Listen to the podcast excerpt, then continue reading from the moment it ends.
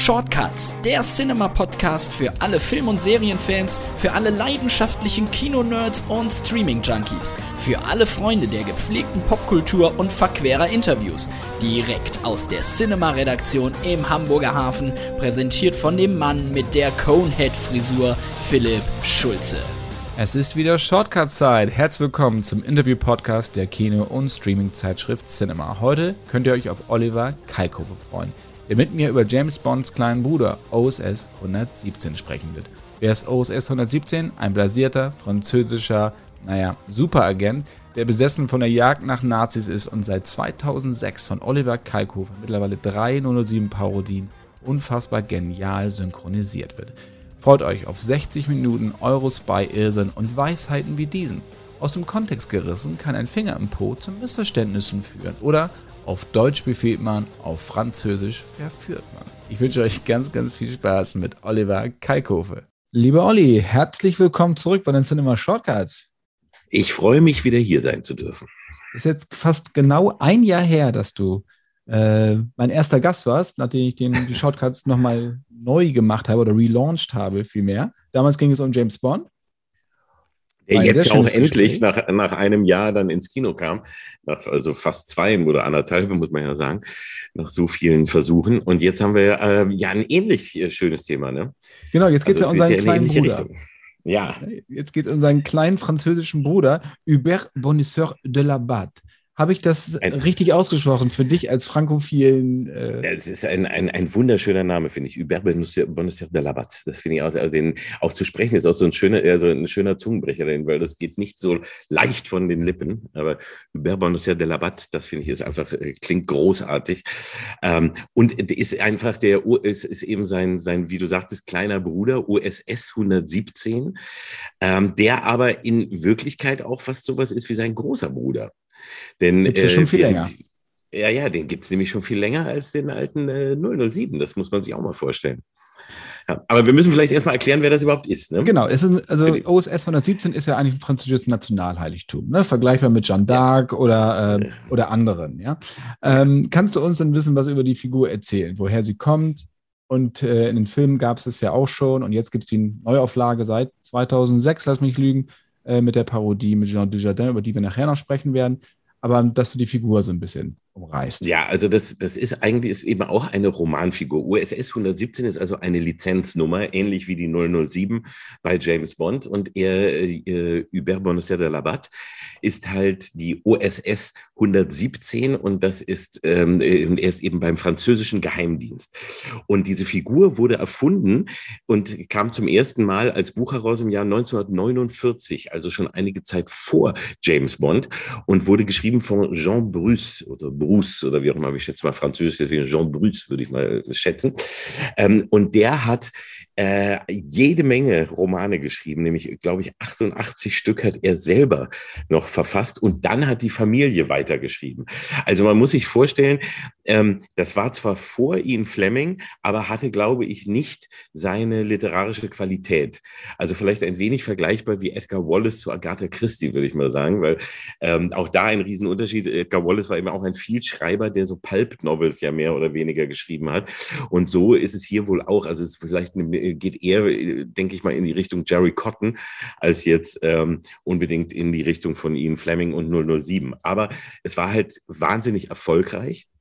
Und deswegen wurden dann später auch einige Filme gedreht. Insgesamt acht Filme gab es mit OSS 117, die aber nicht alle in Deutschland erschienen sind. Ich glaube, auf DVD gibt es hier nur drei, wenn ich mich nicht ganz täusche, äh, die man hier sehen kann. Und da muss man so ein bisschen gucken, sind doch nicht alle übersetzt worden davon, aber es gibt halt einige und das ist zwischen 1956 und 71 sind mehrere entstanden. Ähm, und die sind eigentlich eben auch ernst gemeinte Spionage. Romane und auch eins ernst gemeinte Spionagefilme. Es ist vielleicht wirklich vergleichbar eher mit dem, mit dem alten James Bond, also mit den ersten James Bond-Filmen von Dr. No und Liebesgrüße aus Moskau und so, also als noch ernsthafte Spionagegeschichten erzählt wurden. Aber dann in den 60ern eben durch James Bond angeheizt wurden auch diese Filme äh, so ein bisschen, also kriegten so diesen äh, Eurospy-Charakter. Das heißt also, es machten dann ja sowohl die Europäer wie die Amerikaner, alle machten ja James Bond irgendwie nach und jeder Agent war irgendwie ein kleiner Bond. Und somit wurde eben aus dem, aus dem äh, urfranzösischen USS 117 eben so eine, so eine kleine Melange aus äh, dem, dem eigentlichen Originalagenten und aber mit natürlich so ein bisschen James Bond Attitude, sagen wir mal. Und äh, diese Filme und diese Figur, die kennt man in Frankreich überall. Bei uns so gut wie überhaupt nicht. Und äh, 2006 kam dann eben eine Parodie heraus mit Jean Dujardin, der dann einige Jahre später als The Artist äh, einen Oscar bekommen sollte, auch der Regisseur und auch der Komponist. Alle drei haben dann äh, einen Oscar bekommen für, für The Artist, aber haben sie quasi ihre ersten gemeinsamen großen Arbeiten mit äh, den ersten zwei OSS 117 Filmen abgeliefert. Und es, und es ist ja so, ja. Also es ist kein Künstlername. Der Mann heißt Jean Dujardin und das hat nichts mit dem ja, Namen zu tun, den wir früher Wahnsinn, mal gerne mit Cola getrunken haben. Ja, ist ein großartiger Künstlername auch, finde ich. Und da muss man sagen, eben Jean Dujardin, der, der Hauptdarsteller des USS 117, ist, finde ich, für mich persönlich einer der großartigsten Schauspieler, die ich überhaupt äh, kenne. Also vor allem auch eben, was äh, das Komödiantische angeht, weil der hat ein so unfassbares Timing, der ist so gut. Also in, in, bei uns kann ich höchstens mit Christoph Maria Herbst äh, vergleichen, der eben auch so ein wahnsinniges Comedy-Timing hat und aber auch gleichzeitig von einer Sekunde auf die andere total ernst äh, spielen kann. Und Jean Dujardin schafft es eben wirklich als OSS 117 sowohl den smarten Agenten nach außen hin wirklich äh, perfekt zu verkörpern, aber auch den Vollidioten, der er eigentlich ist. Denn das ist das Schöne an, an OSS 117, an diesem Film, äh, an den Parodien, die dann eben herauskamen, dass es aussieht wie ein echter Original-Agentenfilm aus der jeweiligen Zeit. Und er spielt aber auch diese Figur so straight, ähm, aber er ist im Grunde ein Idiot und er ist ein, ein Rassist und er ist ein, ähm, äh, er ist, äh, also alles, was man nicht sein darf, ist er eigentlich in, in Wirklichkeit. Also er, und vor allem aber äh, von größter Selbstüberschätzung, also mit größter Selbstüberschätzung beladen, denn er ist Franzose und einfach diese natürliche, das natürliche Französische in ihm sagt ihm, dass er etwas Besseres ist als der Rest der Welt und äh, das ist für ihn aber auch ganz klar. Da gibt es gar keine Frage. Und immer wieder, wenn die Welt ihn dann etwas seltsam anschaut, wie er sich Frauen gegenüber, anderen Nationalitäten gegenüber oder was auch immer oder anderen Glaubensrichtungen gegenüber verhält, äh, versteht er gar nicht, warum es da Probleme gibt, weil er sieht sich als ein absolut nicht rassistischen Frauen, äh, nicht verachtenden, sondern Frau, ein, ein äh, Liebhaber, er sieht sich als perfekten Menschen und Franzosen an und kann überhaupt nicht sehen, warum andere äh, vollkommen schockiert von ihm sind. Und das ist das Großartige an diesem Film, was sie so besonders schön macht. Jean Dujardin ist aber kein Künstlername.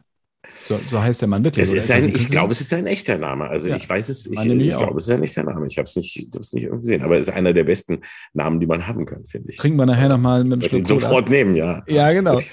2006 hast du gesagt, der Spion, der sich liebte, war der erste Film, der äh, in Frankreich in die Kinos kam, bei uns Heimkino und du hast die Dialogregie übernommen und hast auch äh, ihn gesprochen, also die Hauptfigur OSS 117. Ja. Ähm, wie kam es damals dazu? Hast du das, als du das gehört hast, das ähm, Koch war das, glaube ich, hat sich die Rechte eingekauft? Haben die dich angesprochen? Hast du da irgendwie die Fäden gezogen? Hast du die darauf angestoßen? Nee, wie lief das? Äh, gar nicht. Ich kannte den, ich kannte den äh, vorher auch gar nicht. Ich kannte auch OSS 117 Figur auch bis zu dem Zeitpunkt gar nicht, sondern es kam wirklich die Anfrage, weil ich hatte ja auch äh, Little Britain äh, gemacht äh, damals und, und die, die Synchronbücher geschrieben und, und äh, Matt Lucas gesprochen, mit Olli Welke zusammen, der den David Williams machte. Und vielleicht dadurch inspiriert oder so fragten die, weil sie eben auch meinten, das ist ein Riesenhit in Frankreich, können wir den, was können wir da in Deutsch draus machen? Und dann habe ich mir das eben angeschaut und gesagt, ich würde es genauso machen wie bei Little Britain, nämlich versuchen, es so originalgetreu wie nur möglich zu lassen, aber versuchen, jeden Gag auch wirklich so zu retten und so rüberzubringen, wie er auch wirklich im Original gedacht ist. Nicht eine Schippe extra draufzulegen, also jetzt nicht irgendwie Karlauer Synchro oder sonst was, was oft mal dann so als Idee rüberkommt, ja, äh, nicht irgendwie eine, eine, eine, neue Humorfarbe dem Ganzen zu geben, sondern diese Humorfarbe zu versuchen, genau zu treffen und ähm, alles so, so gut rüberzubringen, dass es für deutsche ähm, Zuhörer und Zuschauer verständlich ist. Also um das kurz zu erklären, das war bei Little Britain auch das große Problem, wenn man sich so auf die Nationalität einlässt und, und wie gesagt, USS 117 ist eben ein Vollblutfranzose, dann gibt es ja so viele Bezüge, die ähm, äh, nur auch Vollblutfranzosen verstehen. Egal, ob es eine Käsesorte, eine, eine äh, Weinbrandsorte, ein Name, ein, äh, der damals bekannt war, Politiker etc. Das muss man irgendwie versuchen zu vermitteln. Also entweder etwas finden, was man hier kennt, damit man überhaupt weiß, was gemeint ist, ähm, aber was eben den Sinn nicht verfälscht und was irgendwie nicht äh, den, den Witz kaputt macht. Und das ist eben äh, verdammt schwer. Und da habe ich, äh, gut, da wurde ich dann halt gefragt, dann habe ich da mein Bestes getan. Dazu kam aber dann Frank Schaff, der äh, ganz großartige ähm, Synchronsprecher und Regisseur und der vor allem echter Profi ist, also weil Synchron exakt lippengenau zu schreiben und zu machen, ist, äh, ist wirklich eine ganz große Herausforderung. Und das möchte ich jetzt hier an dieser Stelle sagen. Da bin ich nicht so perfekt wie er und wie andere äh, gute Kollegen und äh, die echten richtig tollen Regisseure und die Autoren, die die Bücher machen. Und deswegen hat er dann über das Buch drüber geschaut, also da und dann die, die äh, lippensynchrone Fassung davon nochmal genau gemacht und hat auch die Regie übernommen bei allen Filmen. Also wir haben das in, bei allen Filmen als Team gemacht. Und ähm, da muss ich eben sagen, dass Frank das auch so geil gemacht hat, weil der so exakt, also jetzt gerade auch bei dem letzten, sich so viel Mühe gegeben hat und mich auch echt gequält hat, aber zu Recht.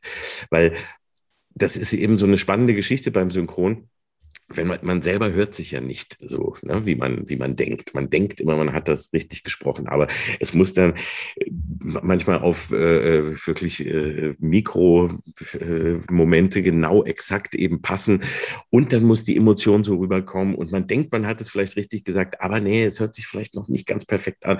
Und das aus einem herauszukitzeln und auch klar zu machen, was man haben will, also was man da noch besser machen will, dafür braucht man eben einfach einen tollen Regisseur. Und das hat Frank Schaff Schaff echt grandios gemacht, finde ich, bei allen Teilen. Ähm, und da hat sich jede Qual und jedes Mal wieder neu machen noch, hat sich wirklich so gelohnt. Und ich war auch echt so happy dann, wenn ich mir das angehört habe, weil ich dachte, ja, wir sind so nah, wie es nur geht, da dran geblieben, weil auch diese Nuancen, die, die Jean Dujardin im Original rüberbringt, die sind so geil. Und der, hat eine tolle Stimme, der hat eine, also es ist alles wunderbar und das möchte man nicht kaputt machen. Also da habe ich echt so, so viel Respekt vor gehabt, dass ich mir dachte, oh, das darf nicht scheiße sein, das darf nicht, du darfst das nicht irgendwie zerstören, sondern du musst versuchen, das so gut wie es nur geht rüber zu äh, kriegen, ähm, weil es mir selber so eine Freude gemacht hat. Und ich habe zwar äh, Französisch äh, Fremdsprachenkorrespondent gelernt, aber mein Französisch ist bei weitem nicht so gut, weil ich habe Latein in der Schule gehabt und nicht Französisch und habe danach nie äh, weiter aktiv äh, Französisch gesprochen. Deswegen habe ich also auch ein, ein, ein, ähm, eine Übersetzung bekommen und dann muss, ich, muss man eben nur versuchen, das den, die Gags rauszukriegen und also die, das in, äh, ähm, ja, es so in die Worte zu fassen, dass der Humor funktioniert. Das ist dann eben das Schwierige dabei. Also nicht aus äh, einer Weinsorte in Frankreich plötzlich dann deutsches Bier zu machen, nur weil es dann die Leute ein, viel besser verstehen. Das ist ein, ein ganz alter Fehler, den, den es lange Zeit, vor allem in den 80ern, also da wurde der sehr viel gemacht. Also die 70er und die frühen 80er waren so die Zeit, da hat man im Synchro ja durch die Rainer Brandt und Brunnemann Synchro von die zwei, die Terence Hilbert Spencer Filme und so, da hat man ja so Spaß-Synchro gemacht. Ähm, und dann hat man auch eine Zeit gehabt, wo man gerade auch bei Comedy-Filmen oft noch einfach eine Schippe drauflegen wollte. Also wer sich zum Beispiel die alte Synchro von Ritter der Kokosnuss äh, anschaut oder der erste Teil von Hotshots, ähm, da merkt man, da haben die einfach noch eine Karlauer Synchro draufgelegt, die nichts mit dem Original zu tun hat und die dann auch viel kaputt machen kann. Also in guten Momenten ist da mal ein guter Lacher bei, aber das kann auch gerade bei, bei Comedy eben viel zerstören, weil jede Komödie hat einen bestimmten Ton, den sie treffen will. Und wenn man den, also da einfach sagt, wir können es noch lustiger und macht was Neues drauf, dann äh, geht es eher kaputt. Bei die zwei und bei Terence Hilbert Spencer hat es funktioniert, weil es da eben ganz anders war. Also bei die zwei war, der, war es relativ ernst und wurde lustig, weil sie einfach da eine Schippe draufgelegt haben, weil das ansonsten wäre es eine durchschnittliche Krimiserie gewesen. Ähm, da war das eine andere Geschichte. Aber wenn man bei Comedy einfach nochmal eine eigene Comedy-Farbe da draufsetzt, ist es schwierig. Und das war in den 80ern, wer die alten Alf-Folgen guckt zum Beispiel, äh, da fand ich das aber schon ganz schlimm, muss ich sagen. Irgendwie, das hat mich schon damals gestört, wenn Alf über die Schwarzwaldklinik oder äh, sonst oder Klaus-Jürgen Wusso und so weiter geredet hat, wo ich dachte, das passt nicht. Leute, ich, der ist in Amerika und der ist ein Außerirdischer und der redet hier über deutsches Fernsehen. Also selbst damals war schon irgendwie, da hat, habe ich mich immer zusammengezuckt und habe gedacht, das darfst du nicht machen. Und genauso ist eben deswegen der, äh, die, die Herausforderung hier das gewesen und eben auch bei, bei Little Britain da zu versuchen, ah, wie kannst du dann etwas, wenn, wenn, wenn das hier kein Mensch kennt, oder man bezieht sich, eine ganze Geschichte bezieht sich auf eine Serie oder auf irgendetwas und das kennt hier keiner. Wie kannst du da irgendeinen Kniff finden, damit du den Witz rüberbringst, aber äh, dass man es hier irgendwie nur begreifen kann? Das ist echt immer so eine Tüftelarbeit, die aber, wenn man es schafft, Spaß macht. Bei aber Bud man Spencer, kann auch daran verzweifeln. Bei Bud Spencer und Terence Hill, ähm, gut, das hat das selten durch die, über die Dialoge funktioniert, der Witz. Wobei, dann die Synchro hat, die deutsche Synchro hat dann nochmal so ein paar Sachen reingemacht. Ich erinnere mich bei Vier ja. Für Halleluja ja sehr gerne an äh, Platz da, hier kommt der Landvogt. Ähm, das ist Herrlich natürlich einfach ja. urkomisch, ja. ja. Nein, das war auch der, das war auch der Zeit geschuldet. Also das muss man sich auch so vorstellen. In den 70ern war es halt auch alles noch so ähm, bierernst in Deutschland. Und äh, da hat man so ernst gesprochen und solche lockeren Sprüche, die einfach so sinnfrei bescheuert waren die kannte man nicht und die waren im Fernsehen und im Film wirklich nicht üblich. Und dann kamen da plötzlich so äh, welche und, und machten solche Sprüche und die Leute haben das geliebt und haben wirklich, also das, das ist dann ja in die Alltagssprache eingegangen. Und wenn man das heute jungen Menschen zeigt, die verstehen gar nicht, warum wir Älteren so darüber lachen, die das so lieben oder damals so gelacht haben, weil ja, die kennen das schon. Ne? Also das ist so ganz viel davon ja, ist ganz normal. Oder die sagen, ja, was ist denn das für ein Gaggerzeug, was ihr da redet? Das äh, begreift man gar nicht. Aber damals war das fantastisch und das war auch echt, äh, also ich habe das auch, auch die zwei und also das liebe ich absolut. Und da ist das richtig. Nur man hat es dann irgendwann übertrieben. Also in den 80ern fing es dann an, da hat man es dann überall versucht raufzuhauen und äh, sinnfrei. Wir, ich mache ja nur auch mit Peter Rütten Schläferz für Tele 5, wo wir eben die schlechtesten Filme aller Zeiten angucken. Da hatten wir jetzt gerade äh, Liebesgrüße aus Fernost. Und äh, das Söldnerkommando. Und zwei Filme, die auch eben aus jener Zeit sind, die äh, 70er, 80er jeweils, äh, wo sie eben auch so Karlauer Synchro drauf gemacht haben und wo man manchmal aber auch dachte, meine Güte, also es ist zwar schön bescheuert, aber es ist so, so krank, äh, es macht so überhaupt gar keinen Sinn mehr. Und es ist, es ist, also da merkte man so, oft ist man komplett übers Ziel hinausgeschossen, weil das war dann einfach nur noch, nur noch wie unter Drogen. Das oder, oder, eine hat, oder einer hat alle gesprochen. Ja, oder einer hat alle gesprochen und, sie, und vor allem auch, die sprechen ja auch, also das ist ja auch etwas, was heute ein Unding wäre und nicht mehr geht. Äh, die sprechen ja auch, wenn der Mund zu ist. Also da ist, also gerade bei den alten Bud Spencer, Terence Hill und bei den Billigfilmen, also auch bei Liebesgrüße aus Fernost, da wird geredet, da ist der Mund zu, die, da, es, wird, es spricht gar keiner im Original, da wird einfach überall, wo eine Lücke ist, wird was rüber gesagt. Oder egal was. Und ich glaube, die haben auch viel improvisiert und dann einfach noch irgendwas rüber gesagt. Und egal wie, Hauptsache es wurde immer irgendwie geredet und gelabert. Und das ist, aber und das ist heute eben nicht mehr so. Heute passt man da sehr, sehr genau auf und ähm, guckt schon sehr ge genau, dass das gut wird bei, bei den großen Produktionen. Also wenn man jetzt ähm, äh, bei den äh, ganzen Blockbustern und so weiter, da, da ist das so exakt und so genau. Und was da die Autoren äh, für die Bücher äh, machen müssen, wie oft das gecheckt, gegengecheckt wird und so weiter, das ist also, das ist schon eine Kunst für sich. Hier bei solchen Sachen, das ist jetzt hier, ein, sag ich mal, eine vergleichsweise kleinere Geschichte, hat man natürlich ein bisschen Freiraum, aber äh, hier war es uns jedenfalls wichtig, den nicht zu sprengen, sondern zu versuchen, das eben wirklich äh, genau in der Farbe und genau in dem, wie, wie, es, wie es eigentlich gedacht war, rüberzubringen. Denn es ist ja sehr, sehr gut. Das ist ja auch das Tolle. Also OSS 117 ist super. Also da muss man nicht noch viel, äh, da, da, ich glaube, wenn man da versucht, noch was zu verbessern, dann macht man es eher kaputt. Und deswegen muss man nur versuchen, dem, dem Original so treu wie möglich zu bleiben. Du hattest auch gesagt, von wegen die Nuancen rauszukitzeln in der Stimme, obwohl man meint, ja, man ja. hat doch alles gesagt und der perfekte Regisseur, Synchronregisseur oder auch Hörspielregisseur ähm, kann das genau rauskitzeln und kann, das finde ich ja so unfassbar, ja. genau die Anweisung geben, dass du weißt, was, was, was los ist. Ich, ich habe ja mal mit Oliver Döring, der war ja, ja, auch mal hier zu ja. Gast und so. Und äh, habe ich mal, hat er mich mal vors Mikrofon äh, gezerrt, liebe Grüße an Olli, ja. äh, für ein Hörspiel. Von mir auch. Das war eine, war eine reine Katastrophe. Also das, also von mir, also ich, ich weiß gar nicht, also weißt du, also das überhaupt zu machen und deswegen schon nicht nur damals, hatte ich schon immer allerhöchsten Respekt vor, vor Sprechern. Ähm, das ist eine eigene Kunstform, äh, wie die auf den Punkt wirklich das hinkriegen. Und das kriegst du bei OSS 117 ja genauso hin. Also es ist, ich, ich höre dich auch gar nicht mehr. Also ich höre nicht mehr Oliver Kalkofe. Ja, das ist ja schön. Das hat, das hat, das ist das Schöne auch, weil so viele Leute dann immer schreiben, also die, die die ersten zwei Teile gesehen haben und schon lieben und so weiter, die wissen das. Aber äh, ganz viele, jetzt auch immer, wenn ich dazu schreibe und poste, dass jetzt der dritte Teil kommt, äh, kriege ich so viele Nachrichten von dann, wie, ach, du hast das gesprochen? Das habe ich überhaupt nicht. Gott, jetzt merke ich es erst. Genauso auch bei Little Britain und so ist es auch so, dass es auch immer wieder neue Leute neu, neu erkennen. Und das ist ja das Schöne daran. So soll es ja auch sein. Ich spreche auch den äh, Hund Keks bei Löwenzähnchen und äh, eben in ganz vielen anderen äh, Filmen kleinere, größere Rollen.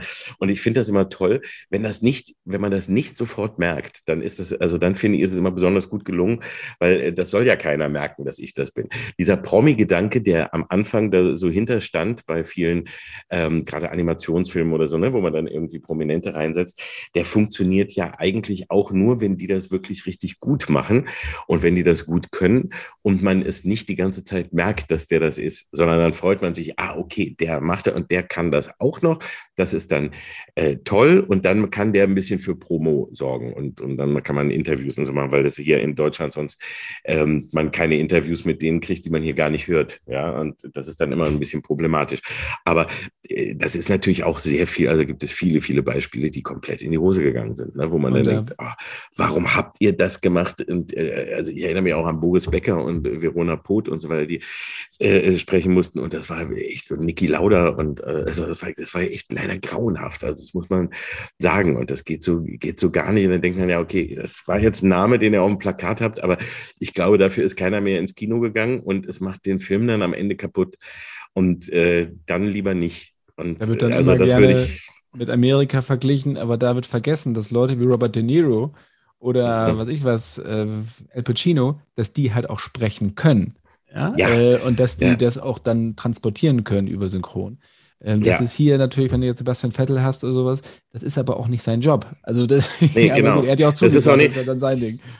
Richtig, das ist auch nicht schlimm, das muss man auch nicht, man muss es ja auch nicht können und man muss es auch nicht machen, aber nur jemanden nur wegen der Prominenz nehmen und dann, das ist echt blöd. Und das muss ich auch sagen, da hatte ich am Anfang auch echt immer Angst, also als die ersten Anfragen kamen, ich habe mich da so von ganz klein hochgearbeitet, ich war da irgendwie, wie gesagt, der zweite Mal, das war der zweite dicke Bär bei Dr. Doolittle 2 und dann habe ich mich so über, über kleine dicke Tiere in Sequels hochgearbeitet, bis ich dann Garfield in Garfield 2 war und sowas und dann immer mehr kam.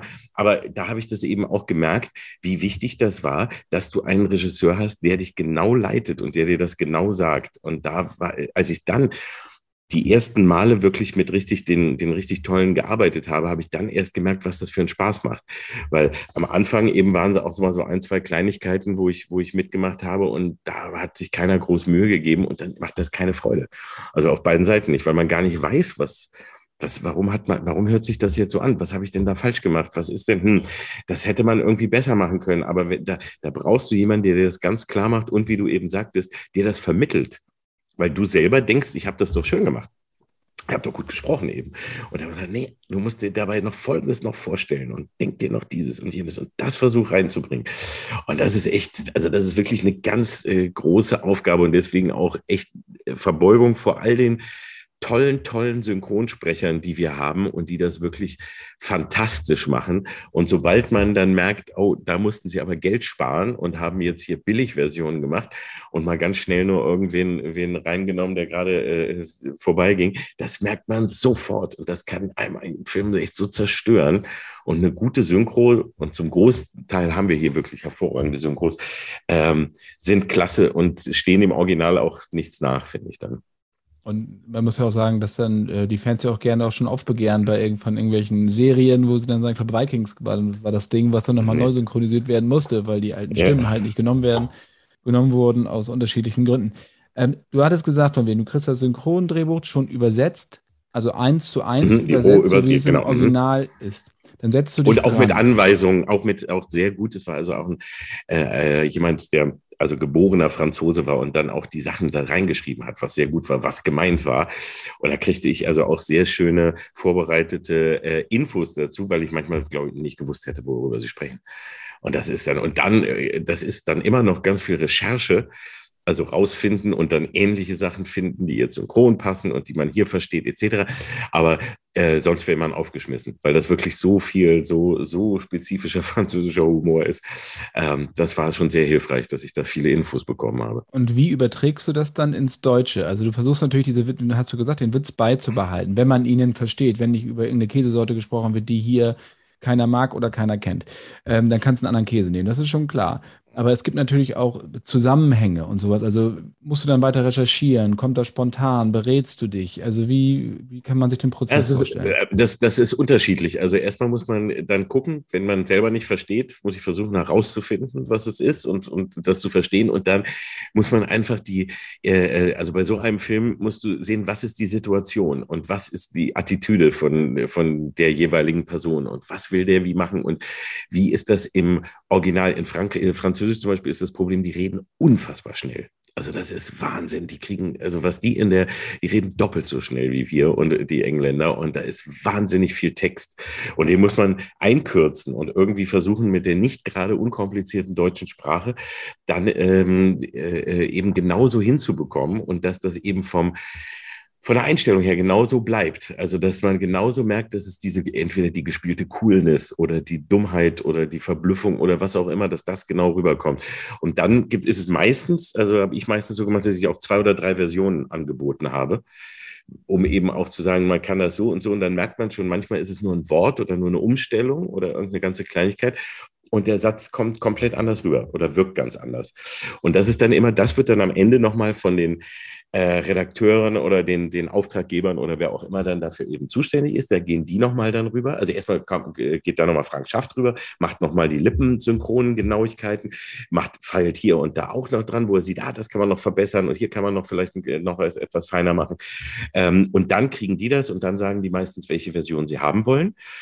Und ähm, manchmal stehen dann aber auch zwei oder drei im, äh, bleiben dann auch im Buch. Und wenn man dann aufnimmt, merkt man häufig nochmal, dass es äh, anders ist. Also, dass man auch die, die man vielleicht als erstes hat oder die favorisiert wurde, nicht so gut funktioniert aus irgendwelchen Gründen, weil das klingt einfach doch nicht so. Oder man kriegt es nicht, man kriegt es nicht genau auf die Mimik oder irgendwie oder auf die, auf die Lippen oder so hin. Es muss halt eben alles dann so genau passen. Und deswegen ist es echt eine Fitzelarbeit.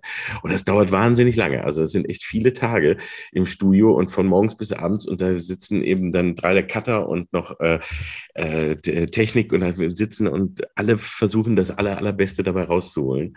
Und das ist schon, aber ich finde, das macht eben so, so viel Spaß, wenn man auch so ein, so ein ein Projekt hat. Und da bin ich auch sehr dankbar, dass ich auch wieder sofort gefragt wurde, weil das hätte mir wehgetan, wenn da wer anders rangegangen wäre und so, weil äh, da hängt mein Herz auch mit dran, muss ich echt sagen, weil ich die Filme so, so klasse finde und da so äh, und auch finde, dass wir das da eigentlich echt als eine, eine tolle Teamarbeit dahingelegt haben, um das äh, so hinzubekommen.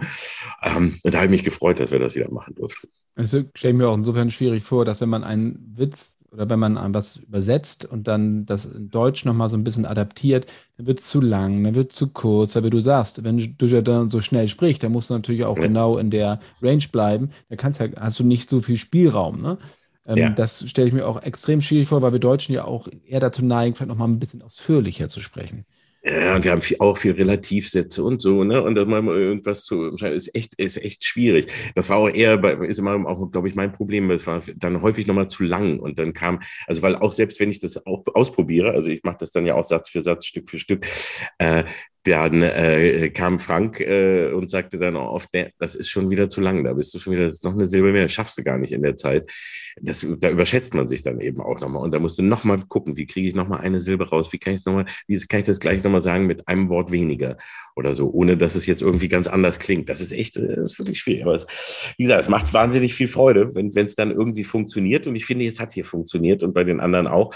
Und wir haben auch tolle Sprecher und so dann dafür bekommen. Auch das ist eben äh, so, so ein Spaß gewesen. Gerade im ersten Teil, da waren halt noch ähm, sehr, sehr, sehr viele kleine Gastrollen. Also bei diesem hier, beim dritten, sind es weniger also von der Menge her weniger, weniger Rollen einfach, die wir hatten. Und wir hatten auch viele eben Afrikaner. Und da haben wir eben auch geguckt, dass wir da eben auch äh, äh, Sprecher mit, mit äh, echtem Dialekt und so haben und wir halt nicht irgendwie was nachahmen müssen und so weiter. Ähm, aber bei dem ersten, da konnten wir noch so wirklich alle möglichen, da waren Engländer, Franzosen, da war von allem irgendwie was dabei. Und da hatten wir wirklich die Creme de la Creme der, der äh, Synchronstimmen irgendwie dabei. Und hier haben wir auch jede kleine Rolle irgendwie die Leute reingeholt, wo wir sagen, die sind super. Also, dass wir irgendwie versucht haben, echt das, das so, so geil wie möglich hinzukriegen. Ähm, und das ist, ist cool, dass das hier hingehauen hat. Es gibt ja, ich habe mir ja, äh, was heißt als Vorbereitung auf dieses Gespräch, aber vorher wollte ich sowieso nochmal sehen, weil ich ja auch gerade den dritten gesehen habe, über den wir gerade sprechen, nämlich Liebesgrüße aus Afrika, der ja am 9. Dezember auf DVD und Blu-ray kommt. Ähm, habe ich mir nochmal den zweiten Teil auch angeguckt er selbst ist nicht genug ist, genau. Habe ich mir nochmal angeguckt und da gibt es einen fantastischen Satz, wo ich leider wieder nahezu tot umgefallen bin, ja. äh, da ist er nämlich äh, auf so einer bisexuellen Hippie-Party. So, und dann kommt er nachher, um sich rauszureden, was da alles passiert ist. dann, dann wissen sie, aus dem Kontext gerissen, kann ein Finger im Po zu Missverständnissen führen. Wie bist du bitte auf, auf sowas gekommen? Das hat er doch nicht im Original gesagt, oder? Doch, das ist im Original also ähnlich, ja, aber das muss eben, es muss, es muss ja, es ist ein, ist ein ähnliches, ja, er sagt das da auch, aber ich weiß, ich kann mich jetzt nicht mehr genau erinnern, aber es ging genau in die Richtung und es muss eben, das, das ist eben auch nur lustig, wenn es so, wenn es so trocken absurd ist. Das ist, das muss man eben genauso hinbekommen. Und äh, das sind so schöne Sätze und das ist ja auch vielleicht mal hier äh, sagen muss, auch für alle, die die Filme noch nicht kennen, warum sie unbedingt sich die anschauen müssen, alle drei. Ähm, das finde ich ja so grandios. Das ist ein sehr trockener und sehr spezieller Humor.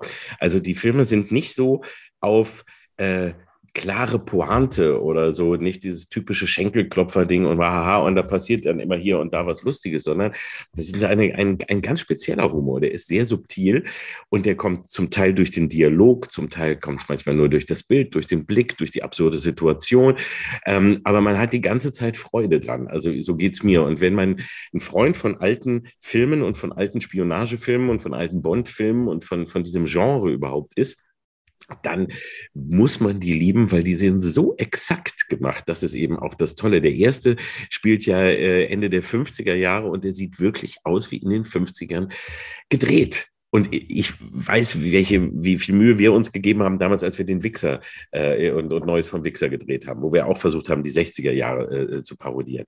Aber ich muss sagen, das ist hier nochmal um einige äh, Grade genauer. Also da sind sie in, und auch im Vorspann, in der Musik, äh, wie die, wie sie agieren, wie sie spielen. Und auch, was man sich hier auch getraut hat, und das finde ich eben auch so Wahnsinn, auch wie die Geschichte erzählt wird. Also heute erzählt man eine Geschichte ganz anders als damals. Heute gibt es also jede Figur hat irgendwie eine Auflösung. Es gibt dann immer bestimmte Bögen, äh, mit denen muss, also äh, es muss immer abgehakt werden, dass also jeder seinen, seinen Bogen beendet, dass wie, wie die Konfrontationen sind, wie, wie, der Held muss dann gegen den Hauptgegner und da gibt es dann am Ende die und so, und so weiter und so fort. Aber wenn man sich die alten Filme anguckt, aus den 60ern, 70ern und auch 80ern, selbst die alten Bond-Filme, da ist es noch ganz anders.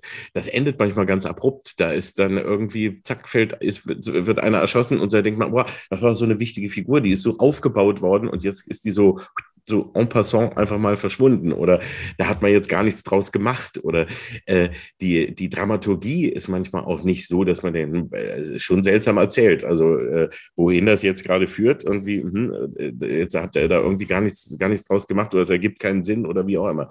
Und äh, das haben sie auch so gemacht. Also das ist hier wirklich, die, die Filme sind so, wie, wie sie auch damals waren. Was die Action angeht, die dann echt popelig zum Teil eben ist oder so übertriebene Faustkämpfe und und an alle äh, und andere Sachen.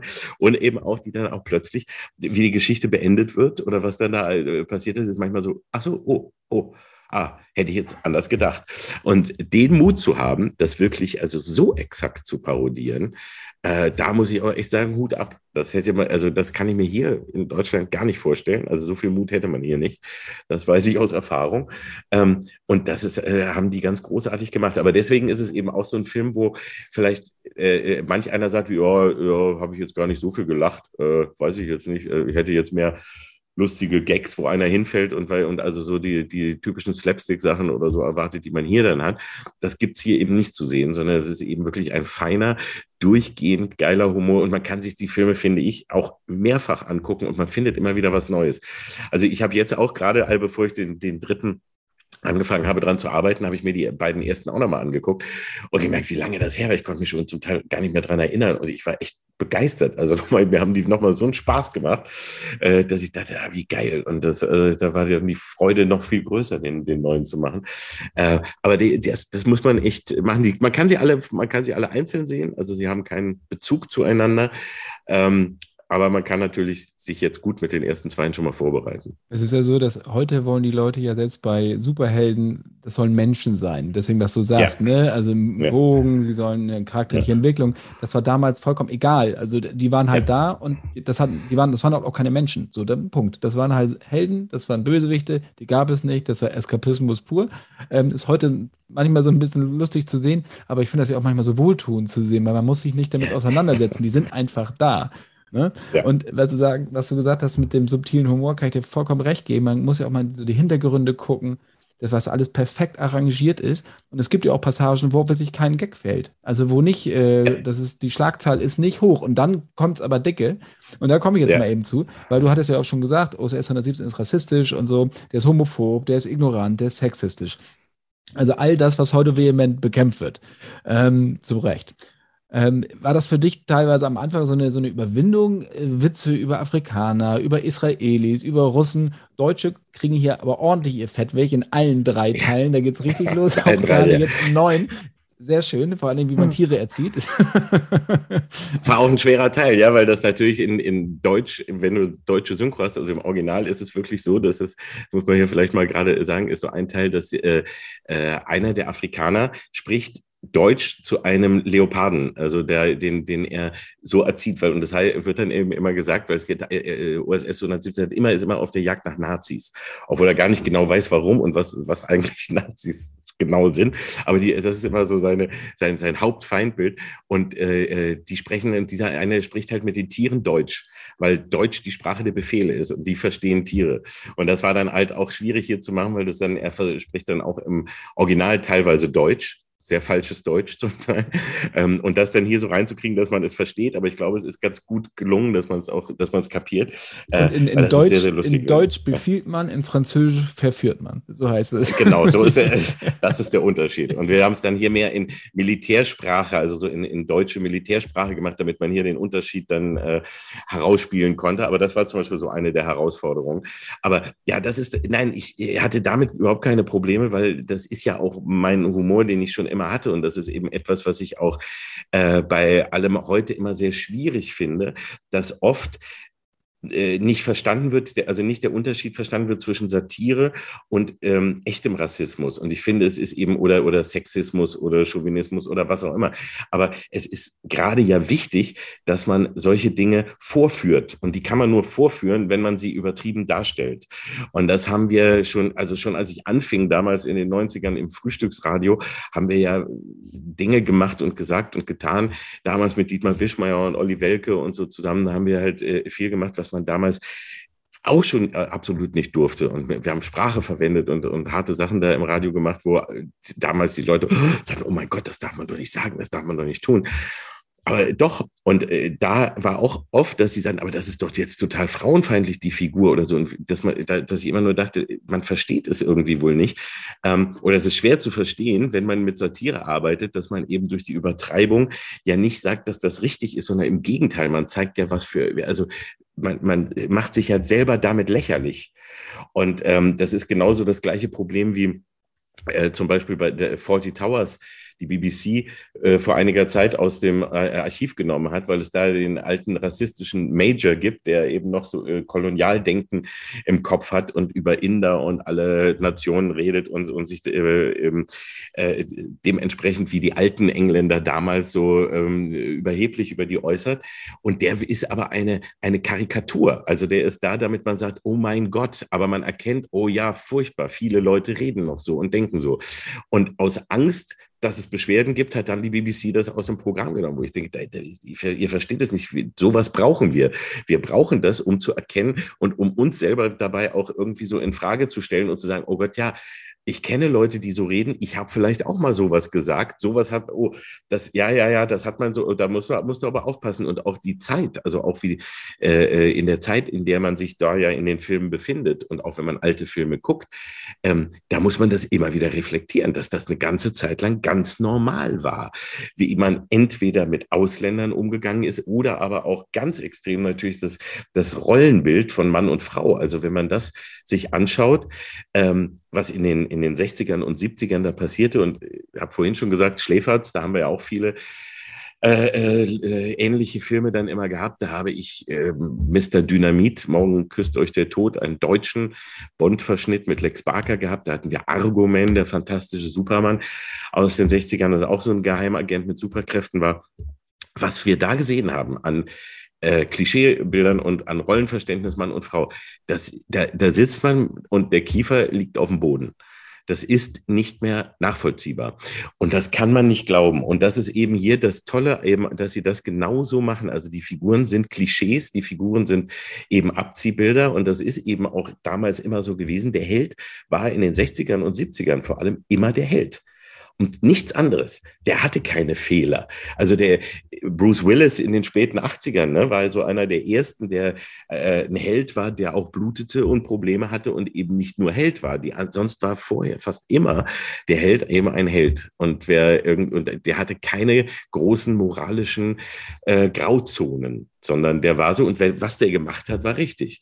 Und auch der frühe Bond. Und wenn der eine Frau auf den Arsch klatscht oder wenn er die auch schlägt äh, oder erschießen lässt und dann wegwirft, ist alles okay. Das ist so. Das alles so, so, so gehört sich das. Ähm, und das wird hier eben gnadenlos gezeigt. Und das wird hier wirklich gnadenlos vorgeführt. Und das ist eben das Tolle. Deswegen ist es hier äh, auch keineswegs, also wer, wer hier sagt, oh, das darf man doch nicht tun, doch, das muss man so tun, weil das nämlich genau den Finger auf die Wunde legt und genau zeigt, guckt euch das mal bitte so an. So hat man zu der Zeit geredet, so hat man gedacht.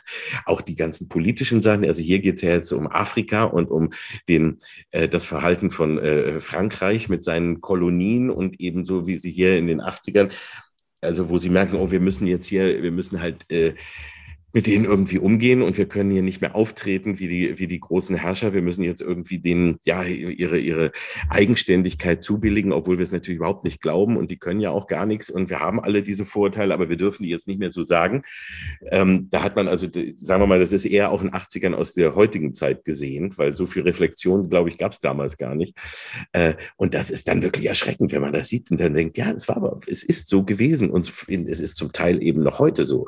Und das ist so ein befreiendes Lachen, finde ich, was man dann hier hat, dass man merkt, wie, wow, es ist, äh, es ist derbe und das ist böse, was da zum Teil passiert, aber man merkt, dass es eben mit dieser Naivität gezeigt wird, die eben damals eben auch vorherrschte und die uns aber dabei den Spiegel vorhält und echt sagt, oh ja, äh, jetzt kapiere ich so langsam auch, warum vielleicht heute viele so äh, empf empfindlich reagieren oder so schnell reagieren darauf und warum man echt bestimmte Sachen nicht mehr tut.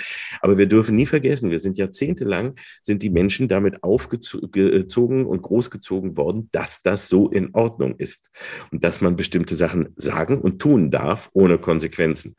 Und es ist heute richtig, genau gegen das alles anzugehen und das nicht mehr zu tun. Aber zwei Dinge sollte man dabei nicht vergessen. Das erste ist, man braucht da ein bisschen Zeit. Und es äh, kann, es ist manchmal äh, für viele, die sich da nicht immer mit beschäftigen oder so, auch manchmal schwierig zu wissen, oh, das sagt man jetzt aus folgendem Grund nicht mehr, das wusste ich nicht. Okay, gebt mir aber auch die Chance, das äh, richtig zu machen.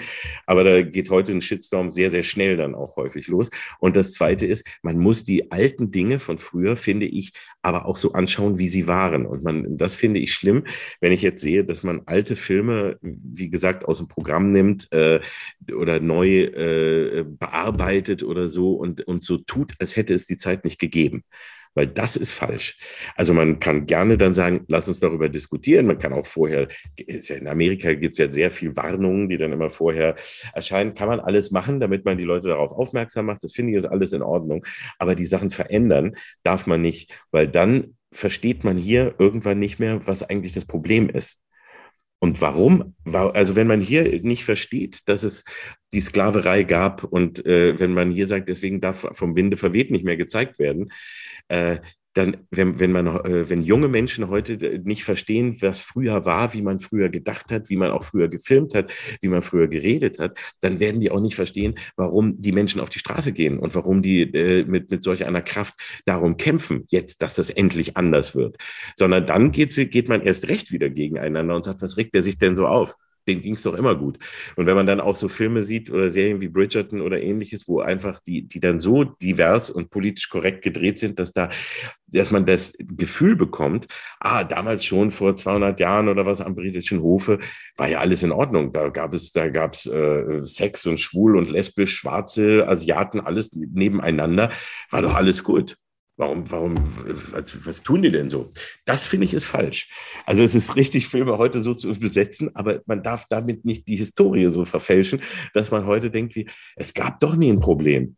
Also sollen sich doch auch nicht so aufregen, sondern nee, wir müssen schon sehen, wie scheiße das manchmal, wie, wie schlimm das früher war, wie wir uns verhalten haben, was, was äh, viele Menschen gesagt haben und wie, wie die, die Welt und äh, der Großteil der Menschen gedacht hat und wie schlimm das für die anderen war.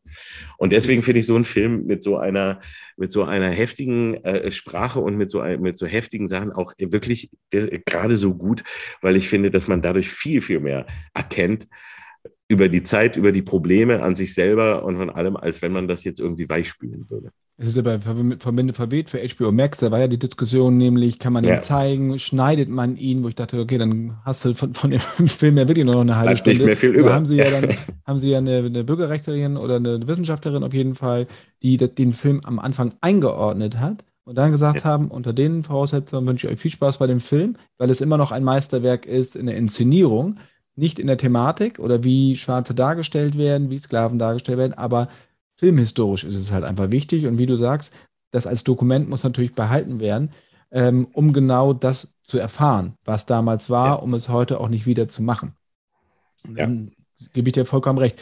Ähm, und da, in dem Zusammenhang kann ich auch nur noch in einem zweiten Film noch eine Szene empfehlen, äh, oder es gibt diverse Szenen, aber wenn der, Mo wenn der Mossad OSS 117 zu sich ruft, weil er mit ihm zusammen äh, die Nazis äh, bekämpfen soll, so da bleibt er wirklich das Lachen im Hals stecken, weil es so bitterböse ist, was dieser blasierte Franzose hat. Ich will ja gar nicht so viel spoilern. Ja. Und das Gleiche wird dann aber gebrochen, am Ende des Films nämlich, wenn er einen Nazi jagt ähm, und das im Altenheim, beziehungsweise im Krankenhaus tut, mit einer Gehhilfe.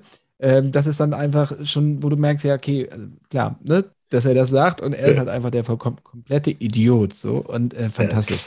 Es sind auch so schöne Sachen da drin, also so, dass man merkt, wie er ist, er ist ja besessen von den Nazis eigentlich. Das ist ja auch das Schöne, weil das ist ja auch so ein schönes Filmklischee, ist ja auch von äh, Indiana Jones bis hin zu fast allen irgendwo immer die, die Nazis jagen, aber dass man eben so merkt, er versteht das ja auch gar nicht, was wirklich das Problem ist, weil er sind so zwei wunderschöne Momente auch in dem zweiten Teil, wo er eben mit dem Mossad zusammenarbeitet und einmal gesagt hat, äh, äh, warum sie den jagen und was, was der alles gemacht hat und dann ja den Genozid und äh, Millionen da getötet und, und äh, äh, Holocaust und so. Und er so, pff, ja, das war auch ein Ding. Ne?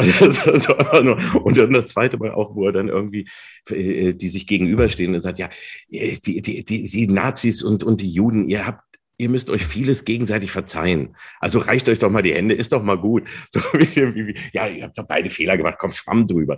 Wo man merkt, er hat überhaupt gar keine Ahnung, was da geht und, und was die wirklichen Probleme sind, sondern es, er hat einfach nur Feindbilder, die er hat. Also er hat Feindbilder und er versteht auch nicht die anderen drumherum und denkt so, ah ja, das kriegt man schon irgendwie alles geregelt. Und das ist hier eben auch, hier geht es eben diesmal um Afrika und dieser Film spielt ja in den 80ern, in den frühen 80ern. Äh, und da ist das eben auch so wunderbar, wie er so versucht und eben wie er, wie er auch keine Situation richtig einschätzt. Also auch den Diktatoren und den, den, äh, den eigentlich immer den Falschen hilft ähm, und überhaupt nicht begreift, was da eigentlich abgeht und was, was unabhängig und Freiheitskampf und sowas das da bedeutet, weil er denkt nur daran, wie, was Frankreich halt gesagt hat, was für Frankreich gut ist. Und die arbeiten halt mit dem Diktator und so zusammen. Und deswegen ist das einfach sein Job. Und er versteht aber nie, was er, was er tut. Er ist so ein großer Freund von Charles de Gaulle und äh, François Mitterrand. Ja. Damit, mit dem kommt er nicht so ja. genauso wie sein Chef, weil die Angst haben, die Sozialisten ja. gehen an die Macht und da kommen die Russen gleich. Ja. Dass dann bald über die Champs-Élysées nämlich russische Panzer fahren. Ähm, es ist auch so, dass Teil 2 und 3 sind sehr der Roger Moore-Ära verhaftet. Der erste ist eher so ein bisschen so ein Mittelding, aber er hat natürlich so diese, diese diesen Wurf von Roger Moore. Und im dritten wird es. Ja, oder im ersten ist es noch ein bisschen mehr, da ist noch ein bisschen Connery, finde ich, und dann geht er so in die Moore-Richtung. Ne? Also genau. Also jetzt in dem dritten, finde ich, ist er auch, und es wird ja auch ein bisschen mit seinem Alter gespielt, dass er jetzt älter geworden ist und dass halt die neue Generation kommt und auch die, die, die Computerwelt zieht ja ein in, in das moderne Zeitalter. Das ist auch wunderbar gemacht. Also da gibt es, äh, finde ich, das haben sie sehr schön gemacht. Also auch so diesen Zeitsprung, dass er jetzt so merkt, wie, oh, er, für, er ist eigentlich, ist er ja immer noch die Nummer eins, aber die Welt um ihn verändert sich. Und von 55 und 69 oder so, glaube ich, wo die anderen äh, ungefähr spielten, äh, jetzt zu 81, da hat sich schon einiges getan. Und eben die Linken kommen an die Macht und so, das ist alles nicht so seins. Also die Welt verändert sich gerade so, wie er es gar nicht mag im Grunde. Und das, äh, das ist, ist sehr, sehr schön. Was ist aus den Filmen, oder wenn wir jetzt bei dem, bei dem dritten bleiben, äh, der unfassbar großartige Momente hat, weil er, ihm wird ja auch so ein Sidekick an die Seite gestellt, so ein Jungspund, der ihn erst bewundert und nachher einfach nur wettert und ihn wirklich fertig macht und auch im Bett besser ist als er und was auch immer. Was ist da so dein, dein liebster Spruch? Oder nehmen wir einfach mal alle drei Filme, so woran, wo du wirklich lachst? Also das kann, also ich kann jetzt keinen einzelnen rausnehmen, weil ich habe eben ja schon so zwei äh, gesagt, die ich, die ich so super fand. Und es gibt, äh, da gibt es so viele Szenen, äh, das kann ich, das kann ich gar nicht sagen. Es sind auch manchmal nur so kleine Momente. Also auch im ersten liebe ich einfach nur, äh, wo sie dann, äh, da, da, sind sie in einer Pyramide, in, wo so eine geheime, äh, so, so eine geheime Station ist. Und das sind so, sind so ganz kleine Momente. Das sind dann gar nicht so Sprüche, aber darauf, wo man so drauf achten soll, die so schön gespielt sind. Und der, der, der Bösewicht will die Nazi Nazi-Fahne, also will, will so äh, etwas enthüllen. Und dabei reißt diese Fahne so und so diese, dieser kleine Moment dieser Enttäuschung, wenn irgendwie dieser große Moment nicht so klappt. Und wie, wie sie dann äh, sich so gegenseitig so, so die, die, großen Gesten plötzlich so klein gemacht werden. Das finde ich dabei auch immer so, so grandios, wunderbar äh, gespielt. Und da gibt es so viele, so viele kleine schöne Momente. Also, und hier darf man ja wirklich jetzt für den neuen noch gar nicht spoilern, weil das die Leute noch nicht gesehen haben. Aber auch hier kann man, eins darf man sagen, es wird immer schön mit den Erwartungen gespielt und es geht nicht alles so äh, aus, wie man denkt. Also auch die, diese Buddy-Geschichte, die hier angedeutet wird und so, die, hat, äh, die wird ganz anders und äh, äh, sehr radikal anders äh, äh, verarbeitet und äh, läuft auf, eine, auf was ganz anderes hinaus, als man das denkt und ahnen würde. Und das finde ich ist echt toll, weil sie immer konsequent mit den Erwartungen spielen und es immer wieder kaputt machen ähm, und dadurch immer wieder auch für Überraschungen sorgen. Das ist echt wunderbar gemacht. Ich glaube ja, du hattest es ähm, am Anfang angesprochen, die Euro-Spy-Welle. Ja. Also die schon vor Connery leicht losging, Dr. No, aber natürlich, also da gab es ja auch schon Agentenfilme, haben wir schon gesagt, OSS. Ja. Äh, OSS, ich glaube, die erste OSS-Film war auch vor Dr. No, meines Wissens. Ja, ich glaube, der erste war, war irgendwie 50er oder sowas ja. und dann ging das auch frühe 60er und los. Und dann ja. mit, mit der, mit der Bondmania, dann ging es ja richtig los. Und dann kam es ja, jeder wollte was von 007 Kuchen abhaben. Dann kamen dann Helden wie Charles Vine, ne? Charles Vine oder James Tont. Ähm, das, ja, vor allem aus Italien, die war ja da ganz groß. Ähm, ja, und auch die ja, sämtliche Nummern wurden. Also sieben musste irgendwie. 077, immer, immer eine 0 und eine 7, irgendwas da drin. Ne? Gab es 077 und 770 und weiß nicht, alles gab es alles, ja. Und das ist auch, das ist auch ein unfassbares Feld. Also da, wenn man da noch so schaut und äh, eben für Schläferz macht es dann so Spaß, da noch, noch irgendwie Sachen zu finden. Und da haben wir halt dann echt geile Sachen gefunden. Vorhin schon erwähnt und auch als Tipp, äh, vor allem auch in unserer bearbeiteten Fassung von, von Schläferz, Mr. Dynamit, morgen küsst dich der Tod ist ein grandioser Film, ähm, der auch aus der damaligen äh, Zeit aus den 60ern, wo man versucht hat, in Deutschland einen deutschen Agenten aufzubauen. Und auch da gab es eine Buchreihe ähm, und der heißt Bob Urban. Bob Urban und der wurde gespielt von Lex Barker einem Urdeutschen. Also Lex Barker spielte und dann waren da alle möglichen großen Stars auch noch mit drin, von Fuchsberger, Eddie Arendt und so mit kleinen Minirollen, zum Teil von anderen synchronisiert später. Ähm, und das Ganze ist ein furchtbares Desaster geworden, dieser Film. Und der Film wurde aber mitfinanziert vom deutschen BND, vom Bundesnachrichtendienst, weil die den damals, weil sie eben zeigen wollten, hey, wir Deutschen haben auch einen super Geheimdienst. Und das sollte eine Reihe werden und ist aber nach dem ersten Ding dann äh, eingestellt worden. Aber das ist toll, das zu sehen. Oder dann eben solche, solche Sachen, wie ich sagte, Argo-Man, der fantastische Superman, ist eine Mischung aus so einem Bond-mäßigen äh, Agenten, der ist eigentlich Agent, aber gleichzeitig ist er auch äh, Superheld und hat Superkräfte, von denen man aber nicht so richtig versteht, was das eigentlich für welche sind und wie, aber wo eben äh, gerade, also die, aber genau sich so verhalten, ja, und eben dieses, dieses Verhalten haben und die, die zwei schönsten Szenen, um mal das äh, Rollenklischee äh, zu zeigen. Und auch um allen zu zeigen, das, was ihr vielleicht hier bei, bei USS seht, ist ganz harmlos gegen die Originale, die es da gibt. Äh, Bob Urban in ähm, äh, Mr. Dynamit. Die, meine Lieblingsszene darin ist, er kommt auf das Anwesen des äh, Schurken in Italien. Das ist also auch so eine große, wunderbare Prachtanlage mit Gärten und so weiter und schleicht sich da durch und klettert dann äh, über einen Balkon ins, in den ersten Stock. Und dort sitzt die eine Geliebte vom, von dem Schurken, nackt, ganz nackt am Spiegel und kämmt sich die Haare. Und Lex Barker, also Bob Urban, der Held, kommt über den Balkon zu ihr und geht ins Zimmer rein. Und was würde man erwarten? Also heute, was würde man, also die Frau würde vielleicht schreien, die würde Polizei oder nach, den, nach Security rufen, würde sagen, was tun Sie hier? Was soll denn das? Die steht auf, geht ihm nackt entgegen. Er steht ihr gegenüber. Sie sagen nicht guten Tag, sie sprechen kein Wort. Dann küssen sie sich und er nimmt sie auf den Arm und trägt sie ins Schlafzimmer und bumst sie. Das ist, so ging das früher. Und da wird, das ist nicht als Ironie verstanden worden oder sonst was, sondern das ist halt so. Und dann ist sie ihm verfallen, auch danach natürlich. Und in dem anderen Teil, äh, bei Argomen, war, ist eine wahnsinnige Szene, da kommt auch eine Frau, auch eine andere Agentin wird, denkt man, ist aber dann später äh, äh, sich noch wieder als, als Bösewicht mit entpuppt oder so, aber auch eine Frau kommt, landet dort auf einer Insel, der hat so ein, sein, sein Anwesen auf einer Insel kommt dahin und er ist da nur im Bademantel die ganze Zeit, weil er ist irgendwie Millionär und reich und das ist so ein bisschen Bruce Wayne-mäßig eigentlich da. Und dann führt er sie herum und er ist da halt im Bademantel und dann sagt er, wir wollen Sie ein kleines Spiel machen? Und die, ja, okay, im Wohnzimmer, ja, in seinem großen, ausladenden Wohnzimmer. Und dann nimmt er Pfeil und Bogen und sagt, und an der Wand hängt so ein ganz mini, mini kleines äh, Ziel, so eine ganz, ganz kleine Zielscheibe. Er, wenn Sie die treffen, ja, äh, dann Tor 1, dann macht er die Tür auf und da ist ein äh, Rolls Royce und eine, ein, ein ähm, äh, Diadem ganz teures oder sowas, was da gezeigt wird. Also wirklich wie bei der Preis ist heiß oder beim Zonk oder so. Ja, ist das, so, dann gehört das Ihnen. Und wenn nicht, dann sagst du, ja, wenn ich daneben treffe, hm, dann hier, dann geht die andere Tür auf und da ist, da ist das Bett. Und da ist ein Schlafzimmer mit so, mit so einer Schaukel und so alles. Und sie, hm, naja, dann schießt sie, schießt natürlich daneben und er, ja, Pech gehabt, dann muss sie mit ihm bumsen gehen. Und danach kommt sie raus äh, wieder, ist natürlich glücklich und es geht ihr viel besser als vorher.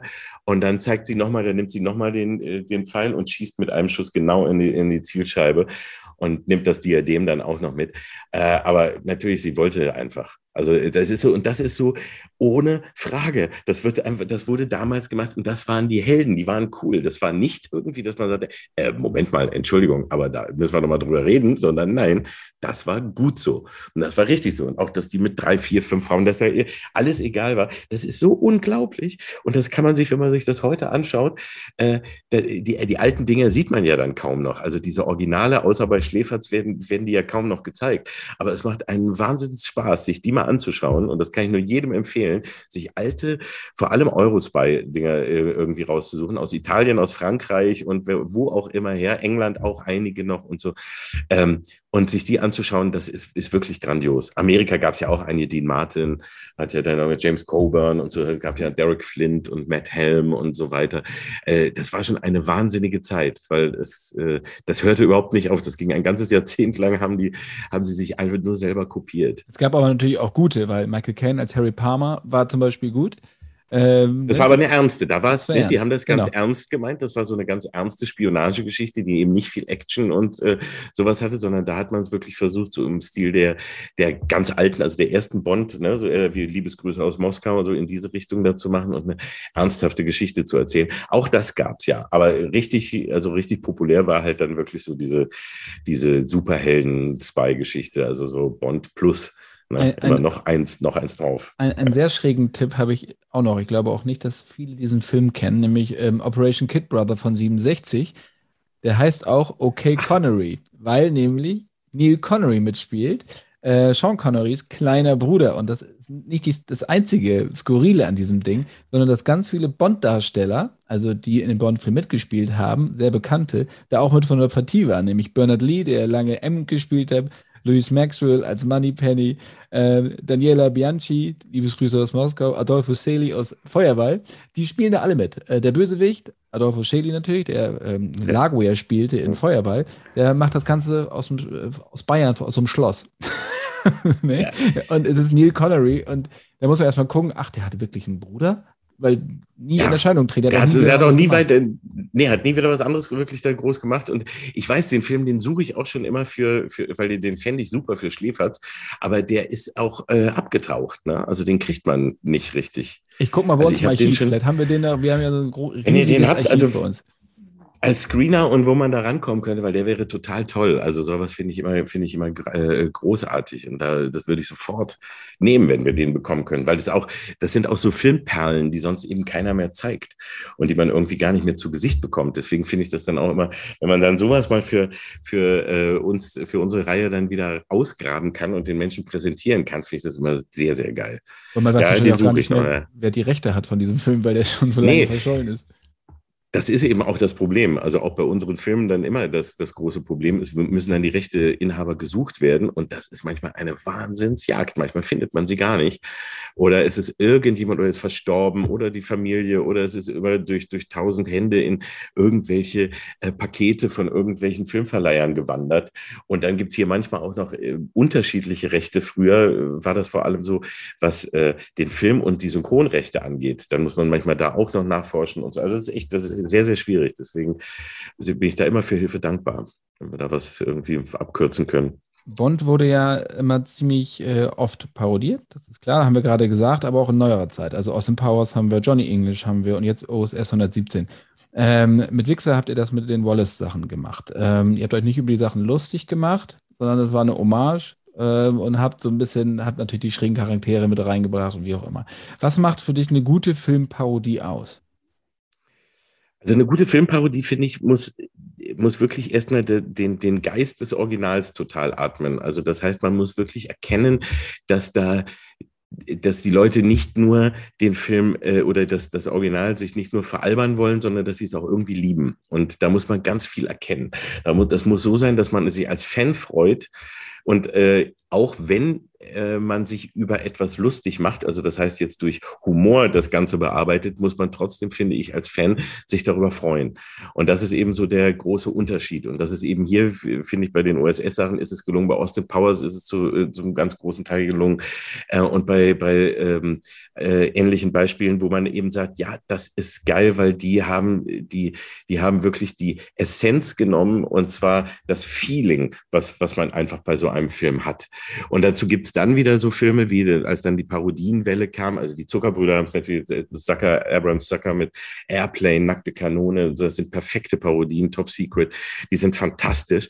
Ähm, aber dann gleichzeitig gab es später diese ganze Welle von äh, Not Another Teen Movie, Dings Movie, so, wo, wo dann immer nur, wo, wo nur Parodie-Movies waren, die einfach nur den Zeitgeist, also sagen wir mal alles, was jetzt gerade so war, plus noch ein paar alte Filme in einen Mixer geworfen haben und immer so abgehakt haben. Ne? So, jetzt machen wir hier dazu, da machen wir, das vereinbaren wir das, das, das, das, das.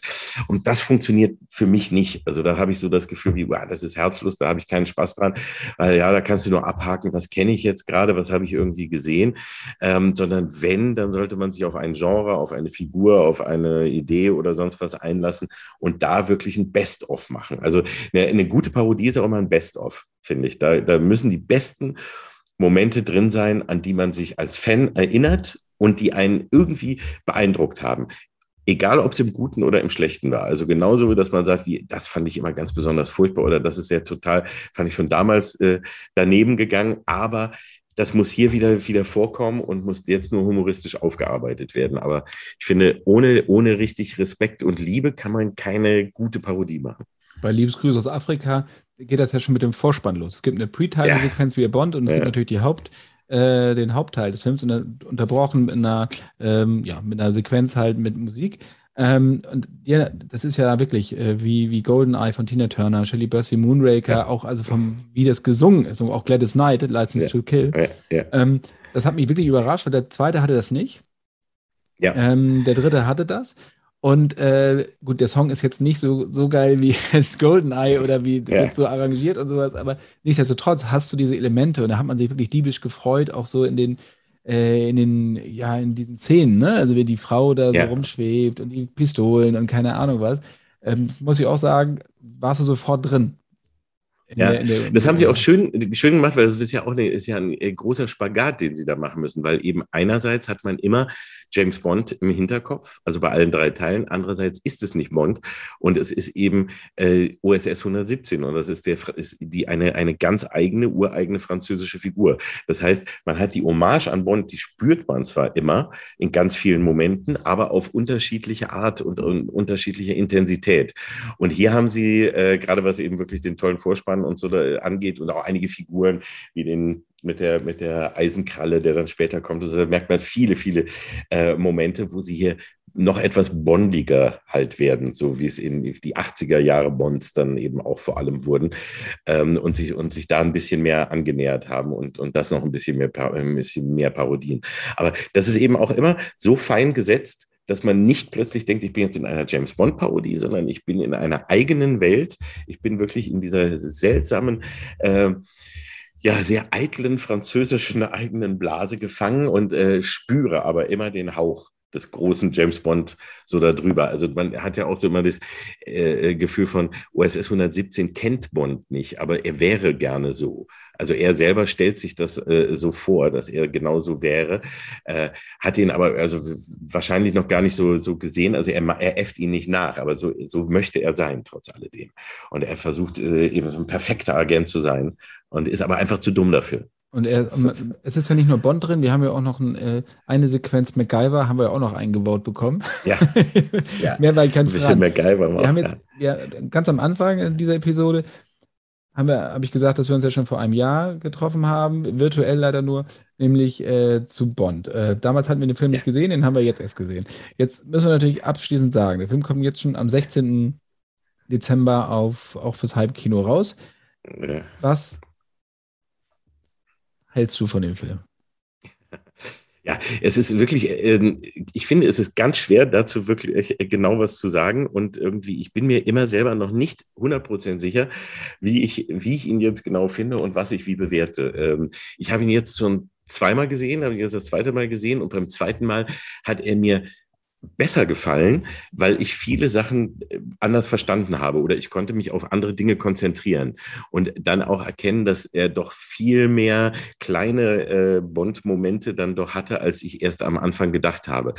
Ähm, ich finde, es ist ein, es ist ein würdiger Abschluss. Es ist ein Abschluss, der die ganze Bond-Geschichte allerdings auch mal äh, wirklich auf den Kopf stellt und äh, eine, ein ganz neues, äh, ein, einen ganz neuen und ganz andersartigen Bond eben zu einem Großteil äh, präsentiert und eben auch mit vielen äh, wichtigen oder vielen Regeln, die über 25 Filme gehalten haben, jetzt bricht und hier eben einiges tut, was sich noch kein anderer Bond-Film zuvor getraut hat. Ob man das gut oder schlecht findet, muss jeder selber irgendwie sehen. Ich finde vieles daran auch nicht gut, aber ich finde es okay, dass sie es gemacht haben. Also so ist das ein bisschen bei mir.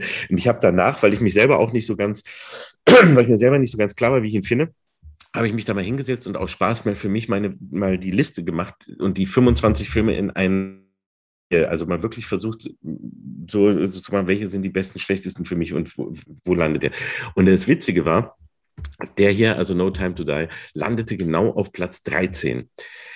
Exakt in der Mitte. Und genau das ist meine Empfindung, die ich, glaube ich, dabei im Moment habe, dass ich in, im einen Moment denke, ach, warum habt ihr das und das und das und das gemacht? Und im nächsten denke ich, ja, es war aber vielleicht auch ganz richtig, dass ihr das gemacht habt. Und einige sind ganz toll und ich habe mich gefreut über viele kleine, sehr liebevoll gemachte so eine kleine Verbeugung vor den Originalen fand. Dann manches kam, ging mir zu schnell, manches ging mir zu langsam. Also es ist wirklich so, wie, wie, wie man aus vielen Filmen rauskommt und noch hin und her gerissen ist. Ich habe noch meine, meine endgültige äh, Bewertung noch nicht. Im Moment befindet er sich exakt in der Mitte. Und ich glaube, das sagt so meinen Eindruck am besten aus. Und wie, wie, wie war es bei dir? Bei mir war ich, ich kam raus und das habe ich selten beim Bond-Film gehabt. Ich musste erstmal noch lange drüber nachdenken im Auto. Ja. Es war, ich ging bis, bis zwölf da. ähm, musste ich noch hin, nach Hause, noch lange nachher auch keine Musik gehört und nichts, sondern erstmal gucken, wie fand ich das so, auch mit dem, mit dem Schluss. Ich will jetzt auch gar nicht spoilern, weil im Zweifel haben der eine oder andere das noch nicht gesehen, den Film. Ähm, ich fand ihn zum Beispiel, was ja auch viele sagen, nicht zu lang. Ich habe ihn nicht einmal gelangweilt. Und was mich mhm, halt wirklich überrascht hat, ist, dass da Twists drin waren, die ich von einem Bond-Film niemals erwartet habe. Also Bond war nie äh, bekannt dafür, Wendungen zu haben, die man nicht vorhersieht. Ähm, ja. Und das hat dieser Film wirklich gemacht. Da waren zwei, drei Sachen drin, wo ich dachte, und wir kommen ja nun, also wo du als auch ich aus der Branche, das heißt, wir hören viel, wir sprechen mit Leuten, die auch beteiligt waren. Wir haben alle dicht gehalten, inklusive Dietmar Wunder, den, den wir ja beide kennen, den, den ja, die, die deutsche Stimme auch, von Daniel Craig. Ja, ja, den ähm, ich auch versucht habe, alles rauszukriegen, aber der hat absolut dicht gehalten. Und wir, und das war, das war wirklich so, äh, wo ich dachte, ja, also wirklich, da dachte ich so, wow, nicht schlecht, wie sie das hier gemacht haben. Und was die Action anbelangt, allein die Norwegen-Sequenz, die sie ja in Schottland gedreht haben, mhm. ist einfach eine, eine glatte Eins. Also, in, mhm. also inszenatorisch, ne, visuell, also wie die es in diesem Waldstück und äh, dann auch sein Style dazu. Ja, also ja. nicht immer in diesen äh, Smoking-Geschichten, sondern nur der Smoking dann, wenn es wirklich nötig ist und nicht, äh, sondern man sieht, dass es alles teures Zeug ist, aber es ist alles funktional. So, und das fand ich, haben gut zusammengebracht. Ich kann es verstehen, dass Leute mit diesem Brechen der Tradition ihre Probleme haben. Wobei der Film ist ja noch nostalgischer, als es alle anderen vorher waren, weil da sind Eben. so viele Referenzen drin. Das ist ja eigentlich eine reine Hommage an das Franchise. Also das ja. Neue, was er eigentlich immer machen wollte oder was mit Casino Royale begonnen wurde, wurde ja schon mit Skyfall ad absurdum geführt, als der Aston Martin kam, als äh, Q wieder kam und wie auch immer. Also eine Neudefinition war das nicht. Aber was den, die Figur Bond angeht, das war eine Neudefinition. Ja, sie haben halt, was sie in den ganzen fünf Teilen ja geschafft haben, und das war ja auch nicht so geplant, sondern es hat sich so entwickelt, dass sie dann eben äh, etwas wie eine durchgehende Handlung haben, was es eben auch nie gab. Und Bond hat sich nie um Continu äh, Continuity in irgendeiner Form äh, geschert. Da Blofeld sah jedes Mal anders aus. Sie wurden an, alle Darsteller das eine Mal, also im Geheimnis Ihrer Majestät davor haben sie sich schon gesehen, da kennen sie sich gar nicht und so weiter. Also es gibt so viele Kleinigkeiten, die da, äh, wo man wirklich nie drauf geachtet hat. Jetzt hat man jetzt versucht, so gut wie möglich irgendwie hinzubekommen. Das ist, ist neu, die Geschichte, die Emotionalität. Äh, früher war Bond eben genau so, wie wir es ja sagten, auch eigentlich eine, ein, ein, ja, eine, eine Comicfigur, also ein, ein, ein, ein Superheld, der eben kaum so gut wie gar keine Emotionen hat und der durch alles durchgeht, wo immer alles gut läuft und so weiter. Das finde ich, ist, dass sie das auch gebrochen haben, ist in Ordnung. Aber weswegen auch so viele Leute, glaube ich, enttäuscht sind, dass das äh, äh, Spezielle an Bond ist ja auch, jeder liebt Bond, glaube ich, aus einem anderen Grund. Und jeder hat ein anderes Bond-Bild. Also es ist egal, es kommt immer darauf an, mit welchem Bond ist man aufgewachsen. Wer war der erste, den man gesehen hat? Welcher, äh, welchen hat man im Kino, also in der Kinozeit wirklich live erlebt? Äh, was hat dich da gerade besonders fasziniert? Ähm, und was, wie, stell, wie baust du dir selbst die Figur Bond zusammen? Und es ist eben deswegen auch unmöglich zu sagen, welches ist der beste Bond-Film, finde ich. Also kann ich nicht sagen. Das ist genauso wie ich auch nicht sagen kann, welches welches ist der beste Edgar Wallace-Film. Das ist auch eine Reihe und in jedem fehlt was. Aber in jedem ist ganz viel Tolles drin. Aber wenn ich den jetzt einen rausnehmen würde, dann würde ich sagen, aber es fehlt dies und jenes und dieses und das, das ist da nicht drin. Und in jedem Bond habe ich was, was ich toll finde. Und selbst die, die meine letzten fünf auf der Liste sind, die gucke ich auch immer wieder an und habe trotzdem immer wieder Spaß. Auch wenn ich denke, der ist echt schwach, aber er hab, ich habe trotzdem Spaß dran. Also, weil ich einfach die Figur, die Geschichte und alles mag. Und so ist es eben, äh, äh, finde ich eben auch äh, unterschiedlich und deswegen kann man nicht sagen, wenn, wenn die einen sagen, Daniel Craig für mich der schlechteste Bond, weil die sind mit Roger Moore vielleicht aufgewachsen oder und äh, mögen mehr den lustigen Gadget-Bond, der ganz cool da äh, durchläuft und wo immer alles gut geht. Das wäre heute aber eine Parodie. Das kann man heute nicht mehr so machen. Andere kommen, sagen vielleicht Connery toll jetzt und äh, Craig geht in die Richtung. Andere kommen von, von Brosnan und sagen deswegen, ah, ich mochte irgendwie eher die smarte. Jeder hat ein anderes Bild alle sprechen von Bond, aber jeder hat ein ganz anderes Bild und setzt das ganz anders zusammen. Und dann ist natürlich klar, dass bei so einem Film, der jetzt äh, eine, eine Ära ja hier beschließt und dann auch noch wirklich so mutig Sachen anders macht und mal, mal mit, mit vielen der bisherigen Dingen, äh, Dinge bricht, ist klar, dass da natürlich dann auch große Aufregung ist. Und deswegen kann ich verstehen, dass das so, so wahnsinnig unterschiedlich ist. Aber ich bin weder, ich kann äh, nicht verstehen, wenn, wenn einer sagt, das ist der allerbeste und das ist der, der einzige und ich kann auch nicht verstehen, wenn Leute sagen, äh, die war scheiße, das hat, hat, mir alles kaputt gemacht oder so. Finde ich gar nicht. Ich finde, das ist eine, eine, eine tolle und würdige Geschichte, wie es eben zu Ende gegangen ist, auch wenn ich nicht alles gut finde. Aber das ist bei vielen Filmen so, weil ich habe ihn ja nicht gemacht. Äh, das haben ja alle. Und ich ich sage nur, wie ich ihn finde, aber ich finde nicht nur, weil ich, weil ich vielleicht ein paar Dinge mich enttäuscht oder überrascht haben oder anders überrascht haben, als ich gedacht habe, gehe ich halt nicht hin und sage, ich finde aber alles, das ist aber doof und das finde ich ist alles scheiße.